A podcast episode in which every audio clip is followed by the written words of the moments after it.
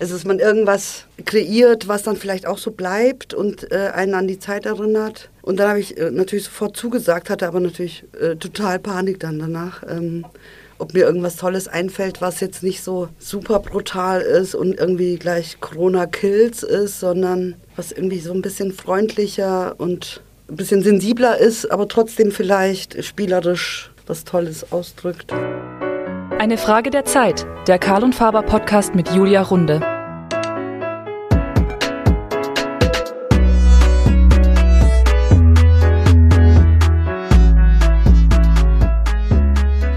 Frage der Zeit spreche ich mit Gästen über den Nährboden zeitgenössischer Kunst. Die Kunst unserer Zeit braucht zuallererst Künstlerinnen und Künstler, die sie schaffen, aber auch Menschen, die Raum geben, ihr eine Plattform bereitstellen, kurzum eine Basis für Entfaltung und Dialog. Mein heutiger Gast ist Aysit Bostan, geboren in Ankara und lebt seit 1972 in München. Sie ist für ihre minimalistischen Entwürfe bekannt, die sich an der Grenze zwischen Mode und Kunst bewegen. Nach ihrer Schneiderausbildung an der Meisterschule für Mode in München gründete sie bereits 1995 ihr eigenes Label. Seit Oktober 2012 ist Ayset Bostan Professorin im Bereich textiler Produkte an der Kunsthochschule Kassel. 2012 realisierte sie zusammen mit Gerhard Kellermann die temporäre Installation Replika. Die 88 Arkaden des Münchner Hofgartens waren mit Vorhängen aus Stoff versehen, im Sinne einer Replik der Vorhänge in den Arkaden der Piazza San Marco in Venedig. Im Sommer 2012 war sie mit ihrer jüngsten Installation Parasol in Paris zu sehen. Außerdem in der Bundeskunsthalle in Bonn in der Ausstellung Dresscode vertreten und mit einer weiteren Installation im öffentlichen Raum in Bordeaux an der Garonne. Anfang des Monats zeigte sie anlässlich der Eröffnung ihres neuen Studios in der Zenetti-Straße ihre aktuellen Entwürfe. Herzlich willkommen, Isid Bostan, bei Eine Frage der Zeit im November.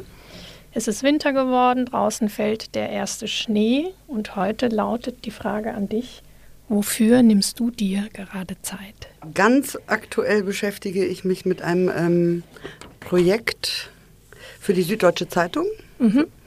Ähm, ich habe irgendwie vor drei Tagen einen Anruf von Katrin Lorch bekommen, ob ich nicht Lust hätte oder ob, ob mir nicht was Gutes einfallen würde, zum Thema Corona irgendwas zu entwerfen. Also in dem Sinne auch, wie es ja auch früher die, also die, als die AIDS-Schleife mhm. oder auch von Catherine Hamnett, ähm, die T-Shirts so gegen Pershing und so mit diesen großen Lettern, die auch Wham in diesem Wake Me Up Before You Go Go Video. Da haben sie auch so T-Shirts an von Catherine Hamnett, da steht Choose Life drauf. Also dass man irgendwas kreiert, was dann vielleicht auch so bleibt und äh, einen an die Zeit erinnert. Und dann habe ich äh, natürlich sofort zugesagt, hatte aber natürlich äh, total Panik dann danach, ähm, ob mir irgendwas Tolles einfällt, was jetzt nicht so super brutal ist und irgendwie gleich Corona-Kills ist, sondern was irgendwie so ein bisschen freundlicher und ja, ein bisschen sensibler ist, aber trotzdem vielleicht spielerisch was Tolles ausdrückt. Und genau, da habe ich jetzt ein tolles Wort gefunden und das war dann auch total schön, äh, weil, weil die Katrin auch sehr begeistert war, als ich ihr das so mal ganz schnell so als äh, SMS geschickt habe. Und ich habe mich auch noch mal so gespiegelt mit Freundinnen und die fanden es auch total super und das wird jetzt gemacht und ich glaube, das erscheint nächstes Wochenende. Und magst du uns das Wort schon verraten? Ja, ich kann es verraten, ja, weil es wahrscheinlich schon veröffentlicht sein wird. Ähm, Peaks. ja, das steht wohl für diese Zeit. Mhm. Oder wir hoffen, dass es dafür steht. Genau. Soll es eine Aufforderung sein? Ja, es kann eine Aufforderung sein oder auch eine Bestätigung für Menschen, die sich vielleicht schon gepikst haben, hoffentlich. Ja.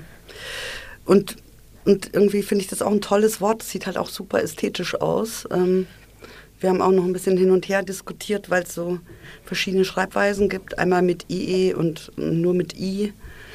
Und ähm, mit einfachem I sieht es dann nicht so gut aus. Da haben wir uns jetzt für IE entschieden, weil Schönheit vor Jetzt fällt mir das Funktionalität? Nicht ja, Schönheit, Rechtschreibung? Ja, ja, Schönheit vor Rechtschreibung. und, und ich finde, man spricht es auch anders aus, wenn es Peaks, also irgendwie. Es ist weicher. schöner, ja. Es wird ja. länger, das mhm. Wort Peaks. Ja. Und wie wirst du es umsetzen? Wird es ein Shirt, ein Schal, ein Tuch? Also ich, schla ich schlage eigentlich nur was vor. Ich schlage nur das Logo vor und das Wort, mhm. ähm, also was dann quasi veröffentlicht wird. Und ähm, ich werde es an zwei Beispielen auf einer Cap und äh, auf einem Shirt wird es fotografiert. Und dann gibt es das Ganze, also den Schriftzug gibt es als Download, kann jeder benutzen. Genau. Also es erfährt eine, kann eine schnelle Verbreitung in ja. die Welt erfahren? Ja, ich finde es total aufregend und freue mich ähm, sehr, sehr darüber. Ja. Findest du es aufregend? Warum?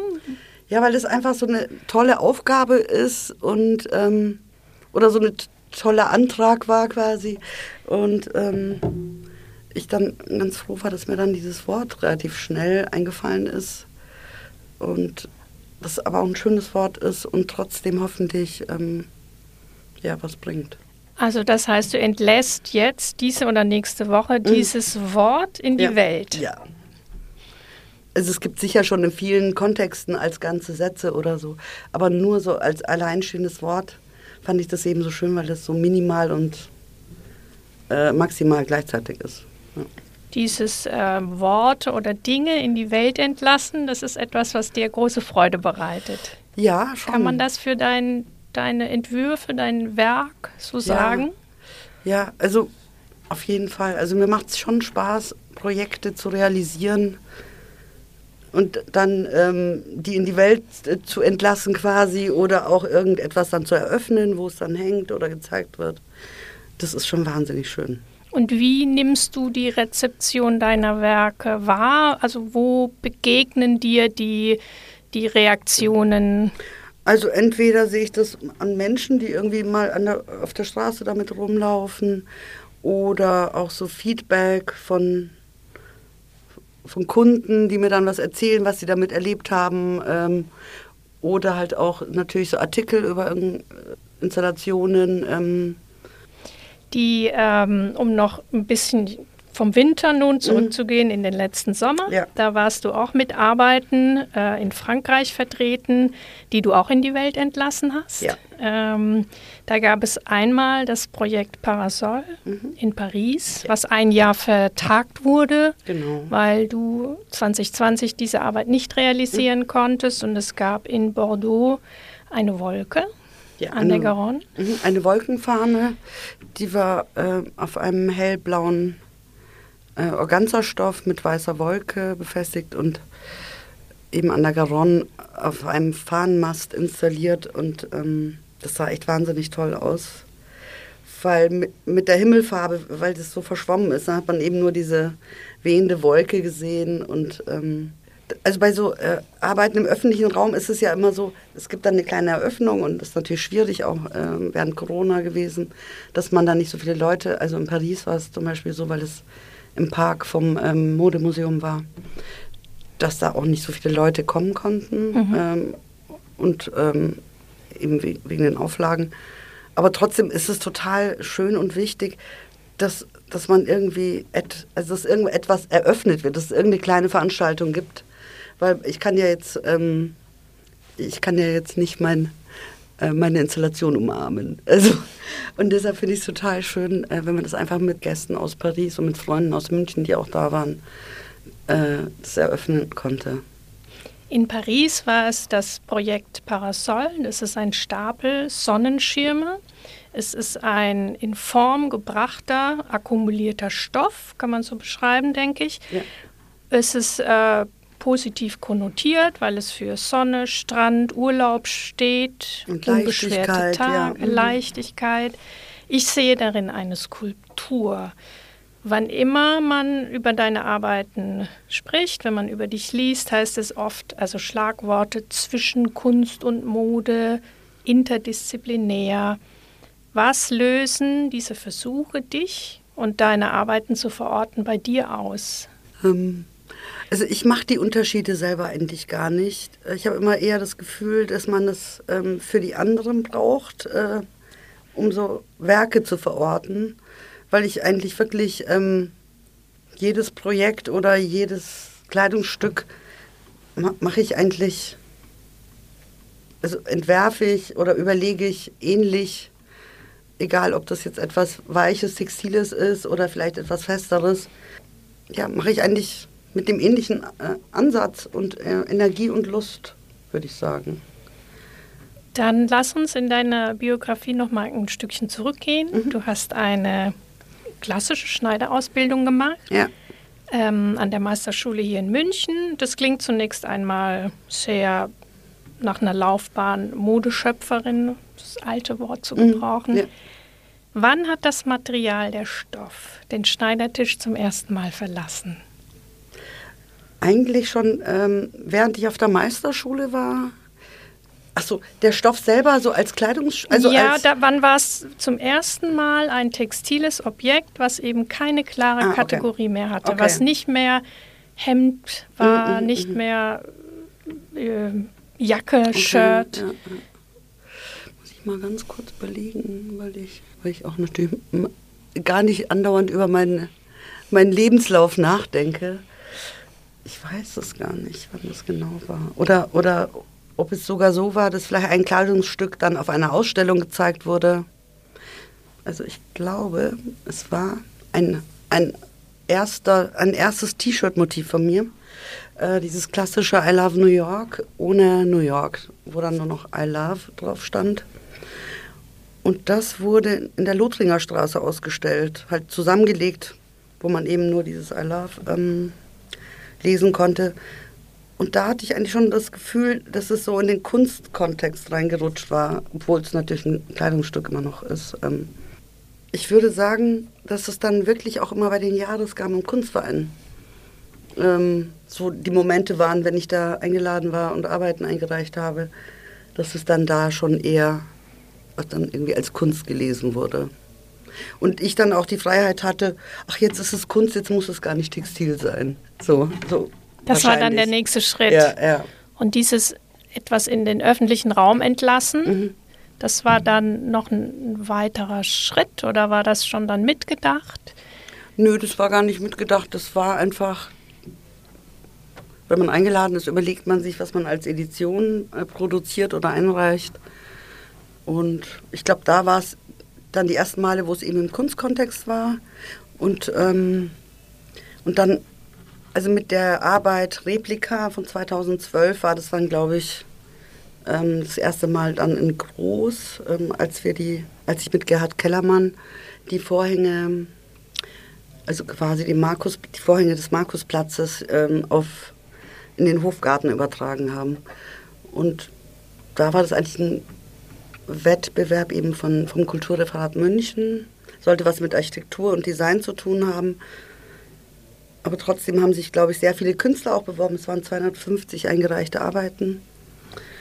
Und da haben wir dann mit unserer Idee eben ähm, diesen ersten Platz bekommen. Das war, das war dann richtig groß und großartig.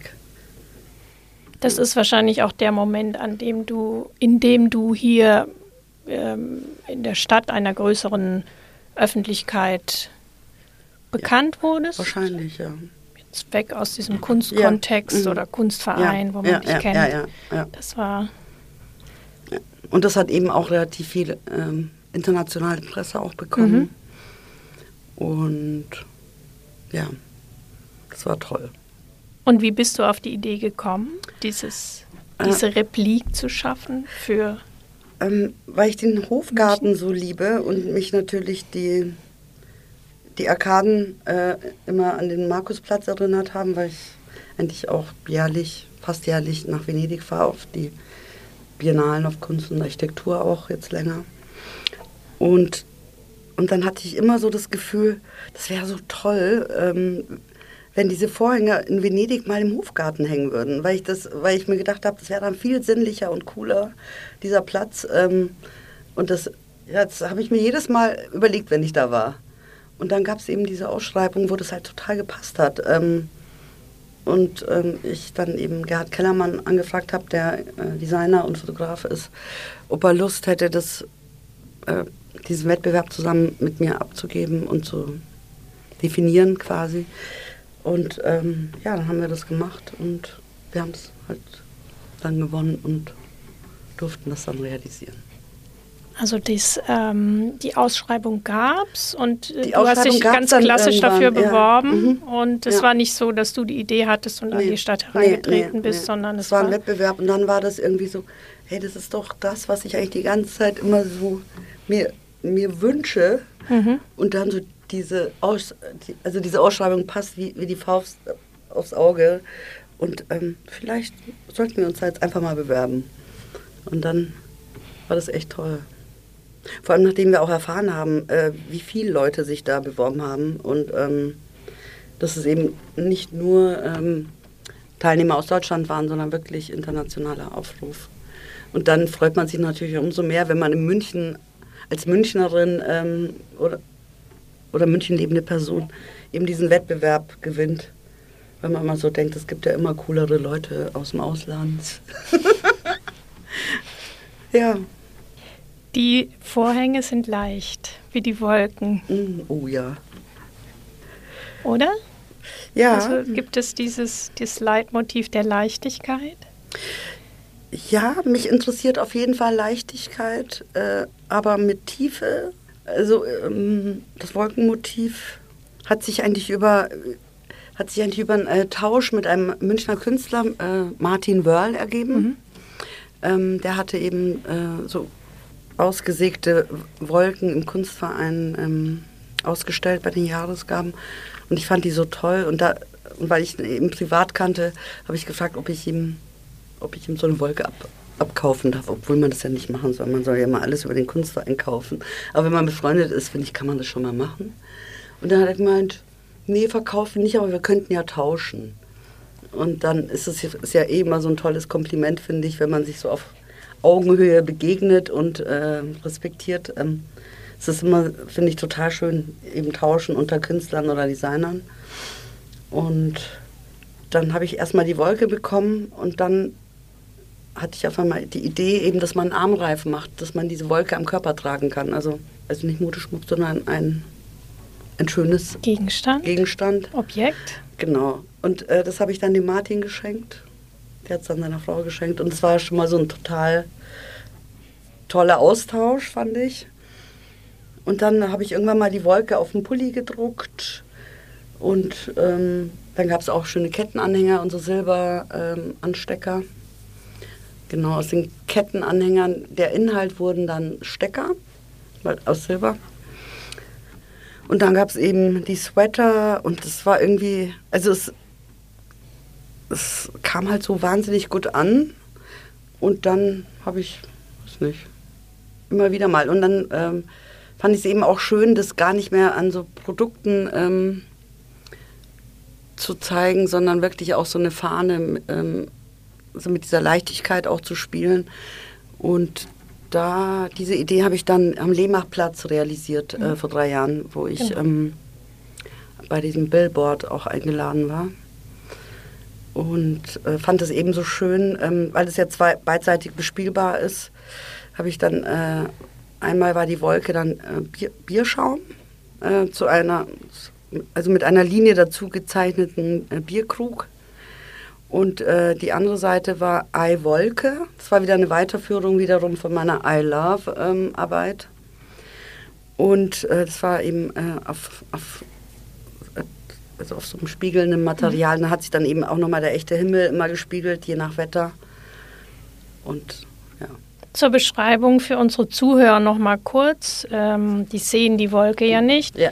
Die Wolke ist in ihrem Stil der Pop-Art verwandt, Ja. kann man sagen. Stark schematisiert und mit klaren Umrisslinien in ihrer Silhouette. Und in deinem Werk inzwischen schon so, hat sie schon ein bisschen Logo-Charakter. Ja, ja. Sie, Ja. Also ich habe sie einmal ein bisschen abgeändert, weil sie mir irgendwann zu bauchig war. Ich habe sie einmal ein bisschen einmal gequetscht, damit sie ein bisschen schlanker ist. Jetzt, sie, es war ein bisschen wie so ein kleines ähm, Update. so eine einfach. Überarbeitung. Ja. Mhm. Ähm, eine Frage, du bist, äh, du hast einen Lehrstuhl im Bereich Design textiler Produkte. Was sind textile Produkte? Textile Produkte können Kleidungsstücke sein, es können textile Möbel sein, es können Gewebe sein, äh, textile Flächen sein. Ähm, Genau.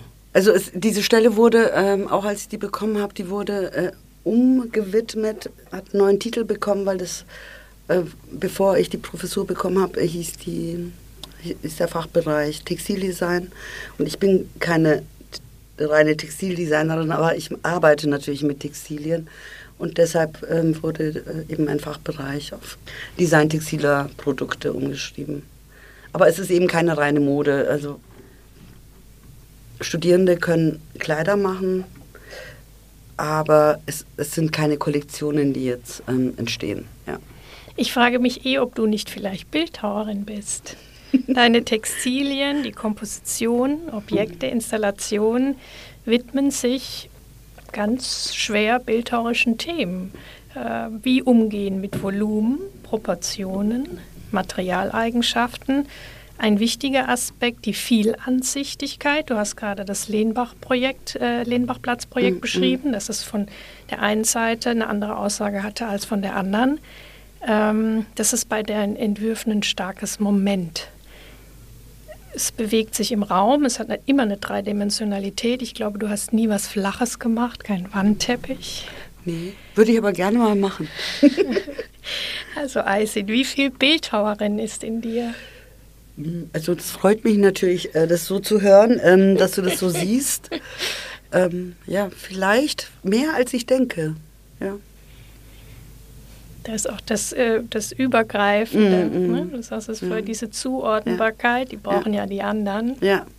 Äh, aber dieses in vielen Medien unterwegs sein, ja. die grundsätzlichen Fragen der ja. Bildhauerei, wie eben beschrieben, die äußern sich ja in den unterschiedlichsten Facetten deines Werks. Aber das macht mir auch besonders Spaß. Also nur Kleider, das, das wäre mir einfach echt ein zu begrenzter Raum einfach. Ähm, obwohl ich natürlich, äh, ich, ich liebe spannende Kleidung und es gibt wahnsinnig fabelhafte Designer, die ich natürlich auch bewundere. Aber trotzdem wäre das für mich einfach ein zu kleiner Bereich, um mich damit zu beschäftigen.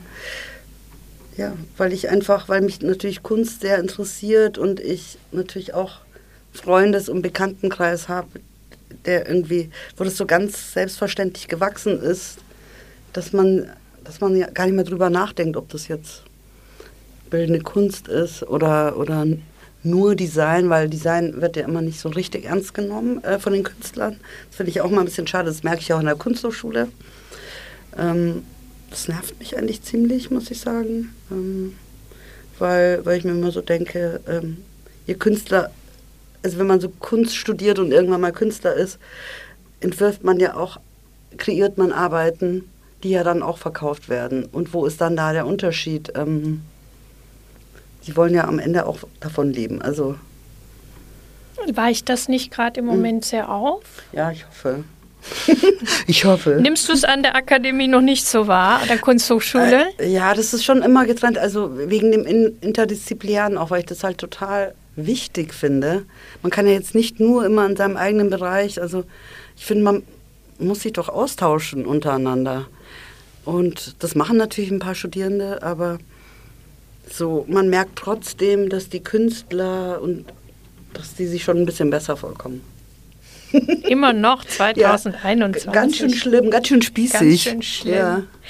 Du sprachst vorhin davon, dass du auch dieses, also nein, du hast davon gesprochen, dass du die Wolke, die erste Wolke mit äh, Martin Wörl getauscht hast mhm. im Zuge Jahresgaben Kunstverein. Ja.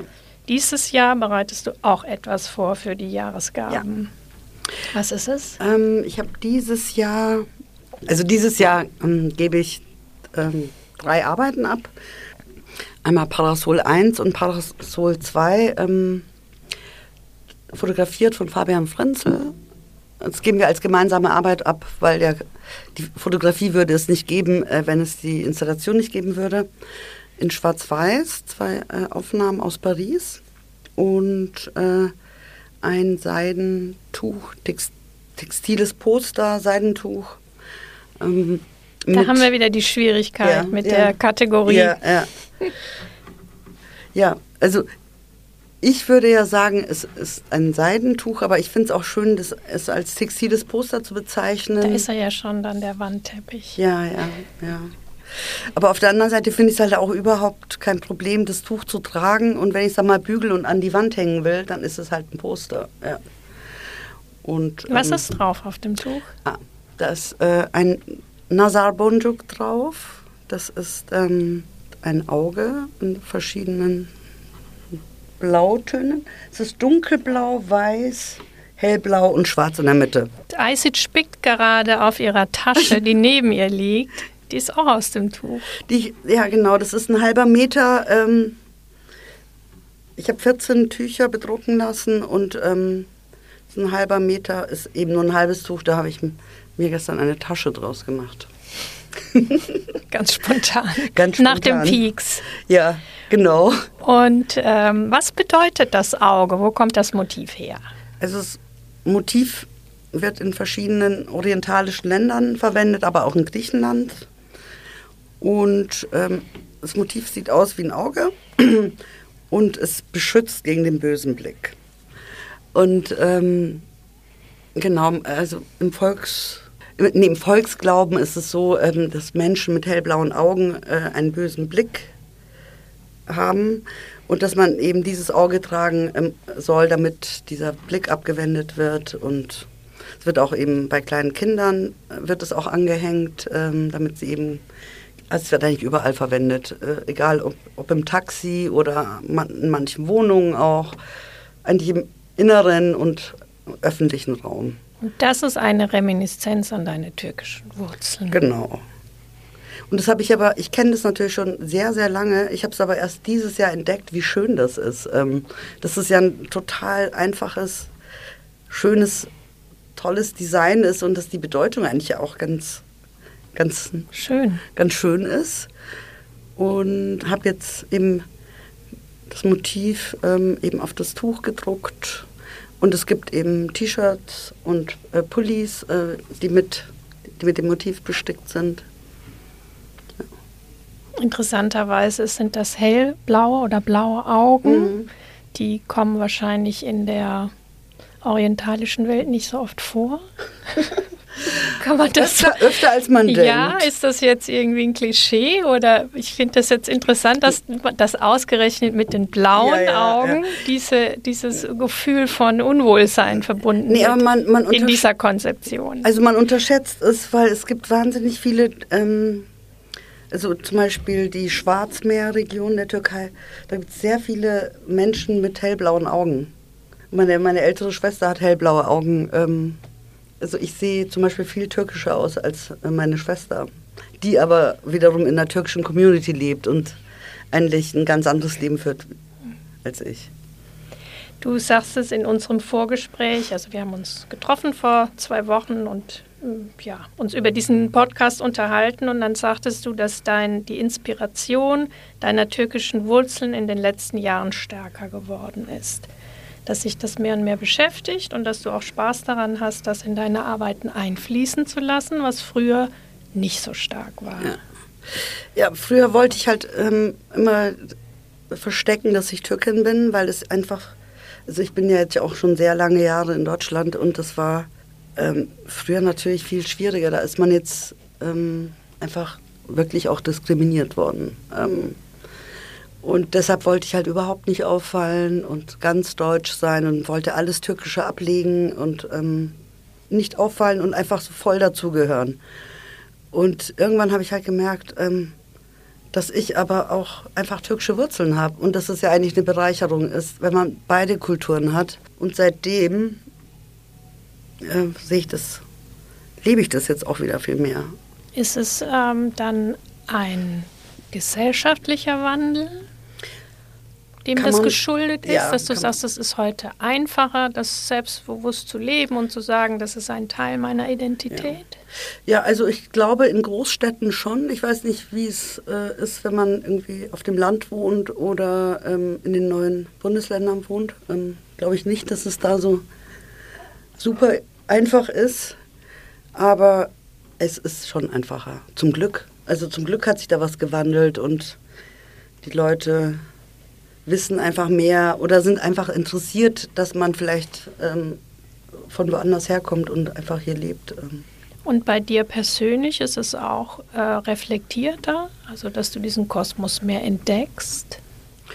Also nicht nur ich entdecke ihn mehr, ist es ja auch so, dass ja auch mehr gemacht wird. Also alle haben irgendwann mal so die ganzen Generationen, die hier leben, haben ja auch viele jetzt mal studiert und ähm, machen spannende Projekte, nehmen am Kulturleben, Kulturschaffen teil und sind einfach ein Teil davon geworden zum Glück. Und deshalb ist es natürlich auch sichtbarer und ähm, durch die Sichtbarkeit kann es auch mehr wahrgenommen und mehr geteilt werden einfach. Die Zeit ist also reif für das Auge. Ja, unbedingt. und für das Auge kann man sich beim Kunstverein bewerben. Ja, genau. Man muss Mitglied sein und dann kann man eben Arbeiten dort erwerben. Und wer leer ausgeht, kann auch ein Auge bei ja, dir erwerben. Genau. In deinem neuen Studio ja. in der Zenetti-Straße. Mhm. Also die Zeit ist reif für das Auge. Wir entlassen es jetzt. Ja. Als Jahresgabe. Ja. Dann ist das ja auch schon zu Ende und ähm, im nächsten Jahr gibt es ja wieder neue Zeit, der man sich widmen möchte, kann. Was wirst du im nächsten Jahr machen? Gibt es Pläne? Also es, es gibt ähm, einen schönen Plan und zwar ähm, ist geplant das Parasol, die Installation, äh, die in Paris gezeigt wurde, ähm, wahrscheinlich vor der Pinakothek der Moderne ab Mai aufgestellt wird und dort gezeigt wird. Und ähm, ich habe dann auch schon eine, ich möchte unbedingt so einen Summer-Soundtrack aufnehmen, den man sich vielleicht downloaden kann. Ja, weil ich auch unbedingt will, dass, dass es wieder eine Leichtigkeit gibt und auch eben, weil es eben draußen ist, finde ich es eben total schön. Das scheint der rote Faden unseres Gesprächs zu sein, die Leichtigkeit. Ja. ja, wir sehen uns danach, nicht wahr? Ja. Ist es deine erste Playlist? Nein, ich, es ist nicht meine erste Playlist. Ich habe vor zwei Jahren habe ich für Vitra eine Playlist ähm, zusammengestellt und ähm, letztes, nee, dieses Jahr war ich eingeladen von Radio 80.000 ähm, von einem DJ, der sein dreijähriges Jubiläum hatte und er hat acht Personen eingeladen, ähm, einen Soundtrack für sein dreijähriges Jubiläum zusammenzustellen. Da habe ich eins gemacht. Und nee, sonst lege ich ab und zu mal auf, aber jetzt natürlich auch schon lange nicht mehr und ähm, ja. Was ist drauf auf der Playlist? Was ist Sommer? Was ist Leichtigkeit? Was muss unbedingt drauf sein, so als Vorfreude? Als Vorfreude. Auf jeden Fall ist drauf äh, von Jonathan Richman Summer Feeling. Das ist so ein sehr trauriges, schönes Sommerlied. Und es ist aber sehr, sehr soulig und wahnsinnig toll. Das ist auf jeden Fall drauf. Sehr gut. Und ähm, es gibt eine Party vor der Pinakothek zum Auftakt als Eröffnung? Du sagtest eingangs, dass du diese Eröffnungssituation sehr schätzt. Ähm, also wenn alles klappt, wird es sicher, man muss schauen, äh, was im Mai los ist, aber ich glaube schon, dass es so eine Art Auftakt, ähm, eine Art Eröffnung oder Beisammensein geben wird. Und du legst auf? Ich würde schon gerne auflegen, ja. Ist schon geplant. es ist alles geplant. Also es in Planung. Geplant. Man, weiß, man weiß es noch nicht. Genau. Ja. Es ist ein sehr schöner Plan und äh, an dieser Stelle danke ich dir herzlich, dass du bei Eine Frage der Zeit warst und uns erzählt hast über Leichtigkeit und wie du sie in den Raum, in die Öffentlichkeit entlässt. Ich wünsche dir einen guten Winter und äh, dann tanzen wir im Mai ja. ich, zu deiner Playlist. Ja. Ich bedanke mich sehr für die Einladung. Danke. Mich sehr gefreut. Bitte, danke. Tschüss. Tschüss.